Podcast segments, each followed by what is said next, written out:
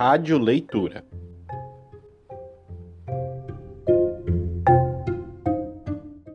Hoje no Rádio Leitura recebemos a professora Roberta Pedroso, doutoranda em letras aqui pela URGS. Na universidade, ela pesquisa literatura afro-brasileira com foco nos romances Úrsula, de Maria Firmina dos Reis, e Pedaços da Fome, de Carolina Maria de Jesus. Na nossa entrevista, ela nos traz suas reflexões sobre literatura afro-brasileira e sobre como é viver ao lado da literatura neste momento de isolamento. Nesses momentos de pandemia, para que a gente possa preencher né, nossa mente com outras coisas que não seja essa tristeza toda que estamos vivendo, eu estou lendo a biografia do Domingos Calda Barbosa, escrita pelo Tinhorão. Domingos Calda Barbosa é um personagem da literatura, né? Que a mim interessa muito, já que eu pesquiso literatura afro-brasileira e procuro sempre dar um foco né, para as raízes, né, onde essa literatura se construiu, quem foram os primeiros uh, escritores, quem são os precursores, né, como toda essa história veio acontecendo. E Domingos Calda Barbosa, às vezes é difícil né, encontrar material a respeito dele, né? Uh, seria um, quase ausente na história, mas vivo na memória de muitos estudiosos. E essa biografia do Tinhorão traz aspectos muito interessantes a respeito dessa literatura, dessa escrita do Domingos Calda Barbosa. A princípio, a gente sempre, quando fala nesse personagem, lembra da Viola de Lereno. Nesse, nessa biografia, nós vamos ver outras produções do Domingos Calda Barbosa, como produção teatro, algumas cartas em versos, uh, outro, outro tipo de poesia, assim, uh, mais amorosa. É muito bonita a história, né? Dele, a gente também fica sabendo uh, o quanto ele foi forte em se manter firme na sua condição de mestiço, como chamavam, pobre, né? No meio da corte. Enfim, tirando a biografia dele, que é muito bonita, né? É, é de um homem forte mesmo, tem a parte da produção poética dele, sim, de uma riqueza muito grande. Dá até para fazer um paralelo entre o que ele escreve em Viola de Lereno e outras poesias que ele que ele escreve, né? Para outro livro também que eu sempre trago comigo, que eu gosto muito de ler, é Decupagens assim do Ronald Augusto, né? Ali tem belíssimos ensaios e que sempre me fazem refletir. Eu sempre leio esse livro todas as vezes que eu uh, pego um, um, uma, um outro escritor afro-brasileiro para ler. Eu sempre busco algumas informações nesse livro de ensaios do Ronald Augusto, né? Que tem o meu respeito, gosto muito das análises dos, dos livros e dos personagens, né? Que ele escreve. Uh, também peguei para dar uma relida no, no livro da Jurema Oliveira, que fala sobre o espaço do oprimido nas literaturas de língua portuguesa do século uh, do século XX. Apesar de eu sempre ter muito interesse nos personagens e na literatura do século XVIII e do século XIX. Mas ali ela faz uma abordagem né, dos livros do do Graciliano Ramos, do, do Alves uh, Redol e Castro Soromenho, que são os dois últimos que eu disse, são dois escritores angolanos, então ela faz uma comparação entre esses personagens, né? E para me dar também um apoio na minha pesquisa, né? Eu tô com um livro do Humberto Eco que eu acho muito importante, né, para mim e para todo leitor comum e o leitor profissional, que se chama Seis Passos pelo Bosque da Ficção, que no momento é um livro que me ajuda e me faz refletir bastante, né, na minha leitura, né, de como analisar alguns personagens de livros que eu preciso ler, que eu leio sempre, releio da, da nossa uh, literatura brasileira, né? não só a, a literatura afro-brasileira, mas a literatura brasileira também. A professora Roberta Pedrosa está lançando pela editora Figura de Linguagem o livro Pão, Texto e Água: A Literatura Quando Negra. Ela então nos explica como foi o evoluir da sua pesquisa de mestrado até chegar à obra, que conta a trajetória de alguns dos mais importantes autores brasileiros negros. O livro Pão, Texto e Água: Literatura Quando Negra, que está saindo pela nossa editora Figura de Linguagem. Na verdade, o livro é um recorte da minha dissertação de mestrado. Eu iniciei o mestrado para estudar quarto de despejo da Carolina Maria de Jesus, uh, que tinha sido meu. Também trabalhei na minha graduação em, em letras, né? E quando eu, eu entrei, eu fiquei pensando, poxa, dois anos e meio é muito tempo para estudar só uma obra. Pensei que eu poderia fazer algo maior, né? Continuei estudando Carolina, mas alguma coisa me, me, me movimentava ali. Disse assim, não, mas eu tenho que fazer algo a mais, eu preciso estudar mais. Não pode ser só a Carolina única, negra, que eu vou conhecer na literatura brasileira, né? Que na verdade eu conheci sozinha Carolina, eu não tive quarto de despejo nem no ensino médio, nem no ensino fundamental, nem na minha graduação. E quando, quando eu entrei para o mestrado, eu era a única negra na minha sala, nas disciplinas que eu fazia. Não me lembro de mais algum, alguém assim, né? Tinha alguém, alguns colegas com uma cor um pouquinho mais clara que a minha, mas não sei como ele se autodeclarava. E eu tive um episódio que eu nunca mais vou esquecer, numa aula em que nós estávamos apresentando alguns trabalhos e um colega muito querido, assim, um baita profissional, um estudioso da literatura, apresentou algumas umas gravuras do Debré, as gravuras que a gente costuma ver sempre, né? E aí o debate, quando começou o debate daquelas gravuras com os textos, né? Eu também não vou entrar em detalhes em que aula foi essa.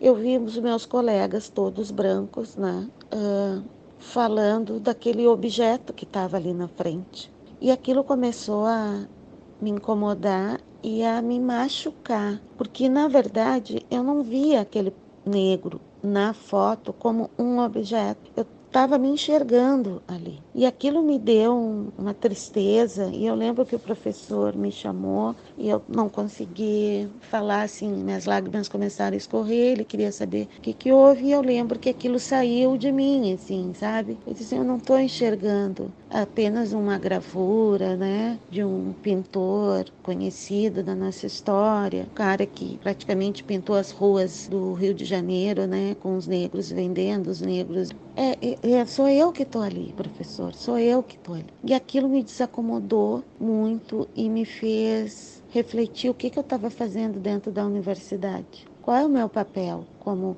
professora, como mulher negra, né? Dentro de um espaço que eu acho que a história não havia reservado para mim. Me veio várias coisas na cabeça e uma que mais me perturbou assim, que eu fiquei pensando, pensando, né? Foi nas crianças, nas alunas negras, que, que nós temos na literatura que nos representa, que nos enaltece? O que, que nós tivemos? O que, que nós estamos tendo? E aí eu decidi ir atrás de outros textos, né? Além da Carolina Maria de Jesus. Vou fazer um resumo bem rápido aqui, né? Porque na verdade esse livro tem muito da minha história, da minha vida. E eu fiquei intrigada, disse, não, alguém deve ter escrito antes da Carolina né? As pessoas vão pensar assim: ah, mas tem o Machado, o Machado de Assis, tem o Cruz de Souza, tem o Lima Barreto, mas eu queria algo anterior a eles, né? Bem anterior. E pessoas completamente desconhecidas da, da, nossa literatura, né? Já é difícil estudar Carolina, né? A gente geralmente quando fala em escritores afro-brasileiros, ah, tem o Machado de Assis, eu li Machado, todo mundo lê Machado de Assis com uma lente branca. Ah, tem o Cruz e Souza, tem o Lima Barreto, né? Que na verdade fica ao redor do cara que não, o negro que morreu bêbado, que enfim, tinha problemas mentais. Eu queria uma outra coisa. E aí eu acabei descobrindo uma pesquisa na Universidade Federal de Minas Gerais, né, uma antologia que eles fizeram de escritores completamente desconhecidos né, uma pesquisa coordenada pelo professor Eduardo de Assis. Ele se organizou com várias universidades e colocou como tarefa né, para cada pesquisador buscar os escritores negros que tinham nos seus estados. Ah, eu me deliciei com aquela antologia.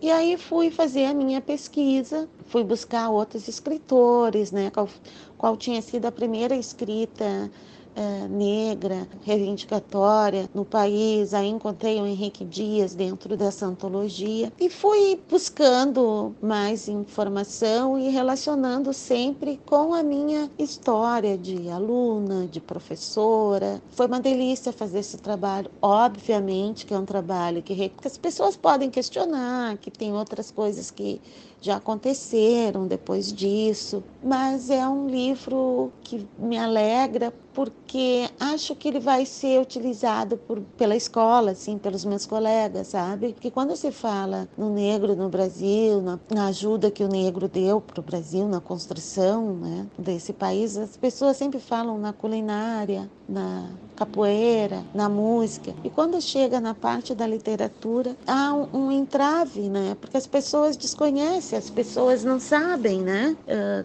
que voz tem, que, que, litera, que voz é essa dessa, dessa literatura? Quem são os leitores dessa literatura? Então são questionamentos que tem ali no livro que são bem próximos da gente, sabe? Quem é que escreveu? Quem foi a nossa primeira romancista brasileira negra? Então o livro faz um, um, um percurso por vários escritores negros, né, desde o século XVIII, inicia com Domingos Calda Barbosa. Eu lembro que na época eu tive alguma dificuldade de encontrar material a respeito do Domingos Calda Barbosa. As pessoas pensam assim no Silva Varenga, mas eu tenho as minhas ressalvas com relação aos, é, a esse escritor, não com relação à produção poética, mas não me servia. Eu não quero só um escritor que fosse negro, eu queria marcas dessa literatura negra uh, nesses textos. Ah, a dissertação que se tornou livro todo momento que eu, que eu produzi esse material foi pensando na escola. Porque eu sou professora desde sempre, foi a profissão que eu escolhi, é, que eu gosto, né? Porque eu também tive muita dificuldade de encontrar é, textos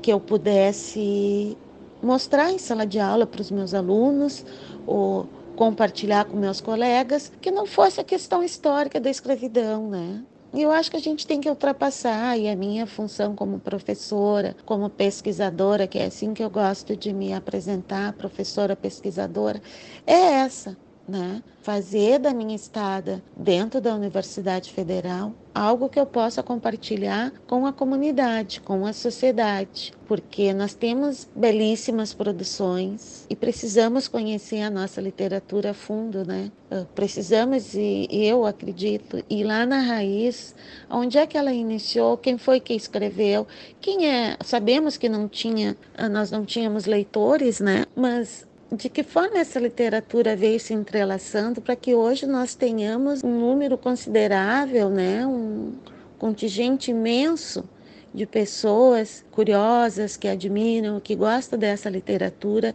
escrita por homens e mulheres negras. Então, o livro ele vai fazer um percurso desde Domingos Calda Barbosa até Conceição Evaristo, né? Alguns ensaios que tem ali sobre a Conceição, sobre Carolina Maria de Jesus, sobre a Geni Guimarães, que as três escritoras elas têm muita semelhança, né? Principalmente a Geni Guimarães e a Conceição Evaristo. Mas aí a gente vai passar também pelos cadernos negros, né, que é uma das partes mais belíssimas interessantes e importantes da produção dessa literatura afro-brasileira que acontece no país. vamos falar também do seu Oswaldo de Camargo, que é também um, um escritor ímpar, né? um cara que lá em 50 já antecipava quase tudo que nós estamos vendo na literatura afro-brasileira. Não vou entrar muito em detalhes, que eu quero que vocês leiam o livro e tem uma leitura, uma escrita bem fluida, escrita de professor, né? E o trabalho gráfico, né? E todo o cuidado que a figura de linguagem tem na produção de livros. Eu fiquei bem feliz e só em pensar que as pessoas não vão mais poder dizer, ah, não se tem material para procurar, uh, para iniciar a trabalhar literatura afro-brasileira, já que a gente tem uma lei né, que determina que as escolas precisam trabalhar a cultura e a arte africana. E eu gostaria de res ressaltar que o livro fala da literatura escrita por homens e mulheres negras. Eu não trabalho com a literatura africana, porque ela tem um outro recorte, né? E eu não domino, uh, mas tem falo bastante da lei, né? Das questões do currículo culto que ocorre na escola e acho que esse livro vai ser uma ajuda imensa, né? Para um início de um trabalho uh, de qualidade, uh, de conhecimento da literatura escrita por homens e mulheres negras no país. A professora Roberta Pedrosa indica atividades culturais tanto nos centros comunitários culturais quanto diretamente vinculadas ao seu aprofundamento dentro da história e da produção de autores negros brasileiros. A gente está vivendo, me parece que de forma mais coletiva, né? Assim, pensando mais no outro. É o que eu tenho refletido ultimamente. E nesse momento complicado, né? Acho que a gente também tem que pensar em alguns projetos que estão sendo realizados, que já vêm sendo realizados nas nossas cidades, no estado, né? E procurar estender a mão de alguma forma. Uh, há um há um projeto muito bonito, né, que eu acompanho já faz um bom tempo em Porto Alegre que se chama o projeto Vó Chica que ajuda as crianças da Vila Safira, distribui material escolar, distribui livros, né?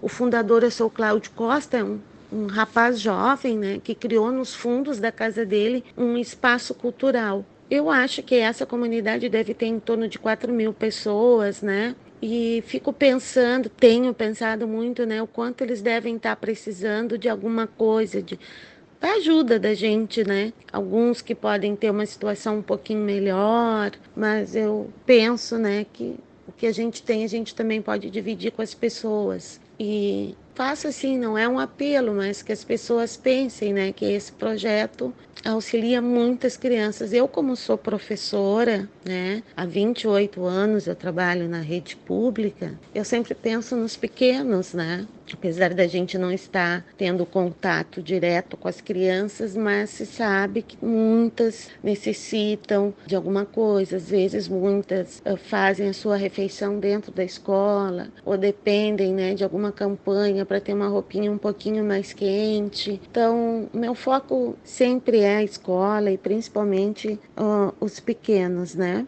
nós também sabemos que tem esses projetos de oficina, né, de literatura, dos profissionais que trabalham, que hoje não vão, não podem mais ter o contato. E eu estou fazendo oficina de poesia com o Ronald Augusto, né? E bata sendo muito bom.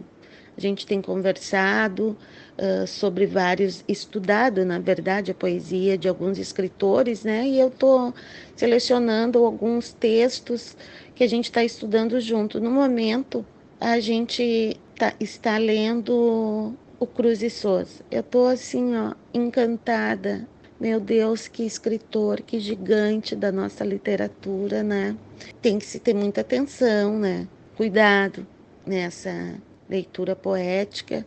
E eu estou fazendo isso todas as quintas-feiras, né, com o professor Ronald, com nessa oficina que eu sugiro eu, a princípio, estou fazendo sozinha, né? Que eu, claro, tenho outro foco, né, para esse estudo, mas vale muito a pena. Ele é muito didático, muito tranquilo, né? É, domina muito é, a, as questões poéticas, né? A estrutura, conteúdo de texto. Então a gente está se aprofundando agora na poesia do, do Cruz e Souza. Eu, nós iniciamos estudando Domingos Calda Barbosa, que é a minha curiosidade, né? Tenho interesse, acho que eu tenho que começar por ali para poder conhecer melhor, saber essa essa nossa história na literatura, que é com Domingos Calda Barbosa, né? Eu quero uh, ratificar não só na, na questão biográfica, porque a literatura afro-brasileira às vezes me parece que fica só em torno da biografia e não se atém, né, à produção poética. E eu sugiro, né, quem está em casa que procure uma oficina. Eu vou sugerir o do Ronald Augusto, que é com quem eu estou estudando e estou muito satisfeita. E é uma forma da gente debater online, né? Já que a gente não pode estar perto das pessoas, é, sugiro assim, está sendo um, ah, um prazer imenso. Eu estou encantada, eu fico sempre esperando a quinta-feira para a aula. A professora Roberta Pedrosa também nos oferece uma leitura reflexiva para este dia de isolamento. Uma leitura que me encantou muito, né, que eu fui ler agora, agora nesse momento nosso de pandemia também, é o Negro Escrito do Oswaldo de Camargo. Né? É, na verdade, é um livro que não tem mais edição, a, a primeira leva dele foi em 80, mas que me chamou muita atenção porque eu fui ler depois da desse livro que eu estou lançando pela figura de linguagem. Né, pão, texto e água, literatura enquanto negro. Mas eu vou deixar só uma reflexão a respeito do meu livro e que vocês também procurem ler O Negro Escrito do Oswaldo de Camargo. Tem uma frase que me deixou, me fez pensar muita coisa. Onde andava então o negro escrito? o escritor negro, mudo, os brancos davam o tom, a cor e a fala ao negro. Uh, essa frase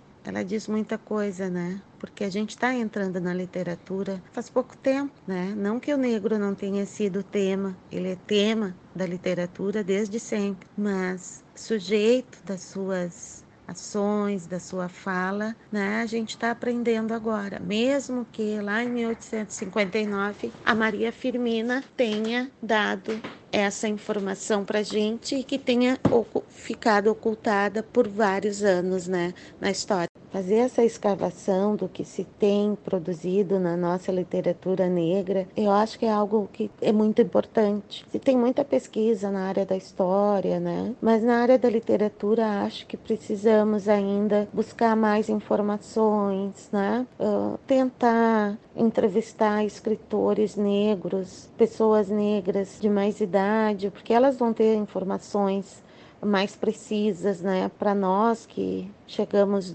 nesse mundo num, num momento em que o negro, na verdade, era apenas essa figura, né, que precisava constar em alguns documentos, em alguns papéis. Mas só retomando, é a literatura que me interessa e sempre tenho foco uh, de que forma ela vai entrar dentro da escola, dentro da sala de aula, quais são os textos que a gente precisa trabalhar com os alunos. E o mais importante, sim, o mais importante, no meu ponto de vista, é que nós vamos entrar num, num, momento que os alunos negros e as alunas negras vão poder se enxergar na história de outra forma, né? Isso ajuda, enaltece a estima dessas crianças, dessas alunas e desses alunos, uh, crianças, uh, jovens, né, pré-adolescentes. Isso vai poder modificar a história de cada um de nós.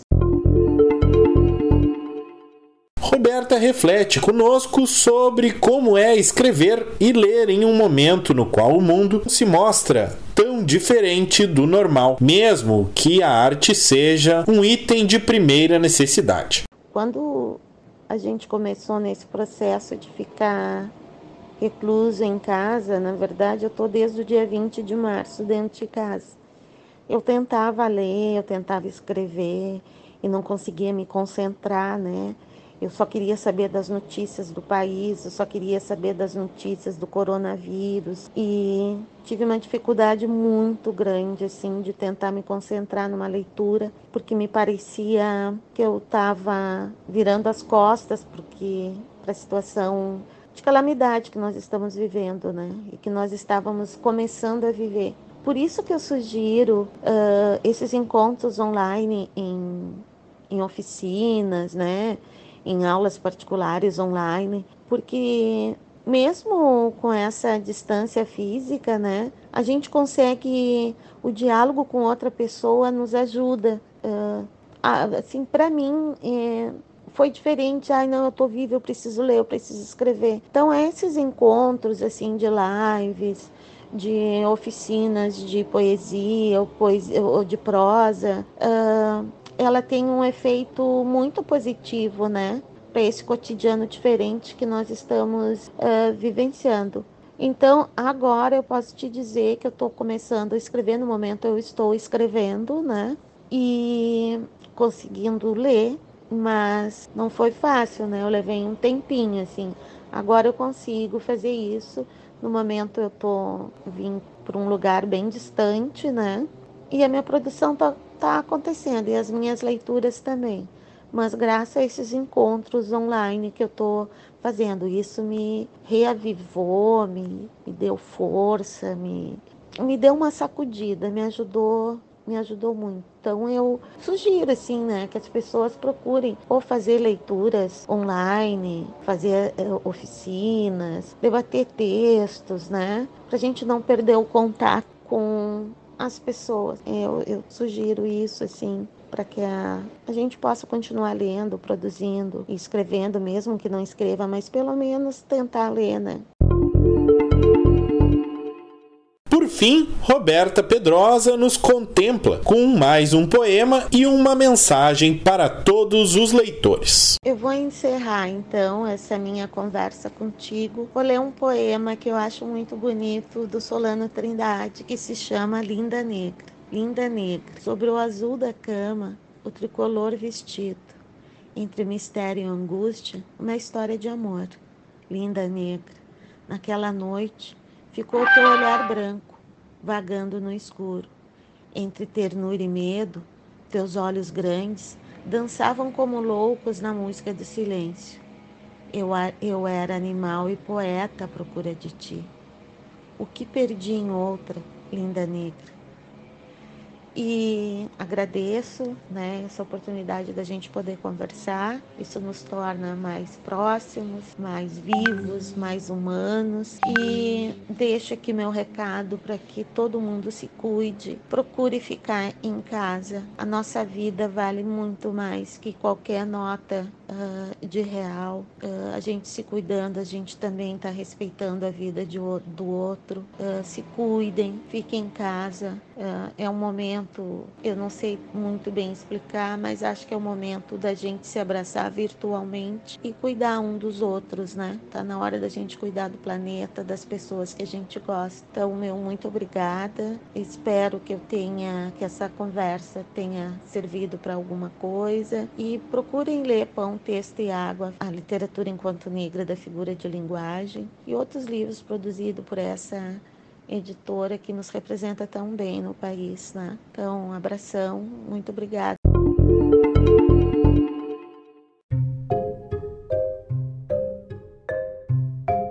O Rádio Leitura teve produção e locução de Pedro Palaor. Para mais podcasts do jornalismo da Rádio da Universidade, acesse o site urgs.br barra Destaques Rádio.